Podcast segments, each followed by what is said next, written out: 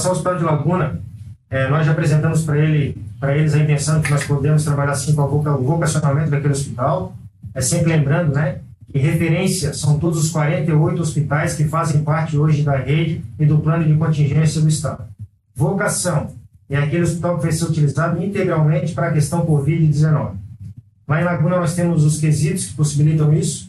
É um hospital que não tem alta complexidade, é um hospital que tem leitos de enfermaria nós podemos utilizar como retaguarda para a Covid, é um hospital que tem capacidade de instalação de leitos de UTI.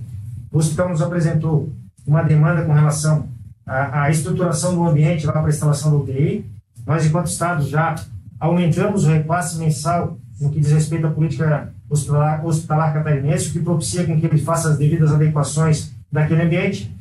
E o Estado de Santa Catarina, ele entra, então, com os equipamentos, ventiladores, monitores, para ativação dos leitos de UTI. Então, logo, aquele hospital ele faça adequação daquele ambiente para a instalação do leito de UTI, nós iremos progredir com a questão da disponibilidade de leitos naquele ambiente.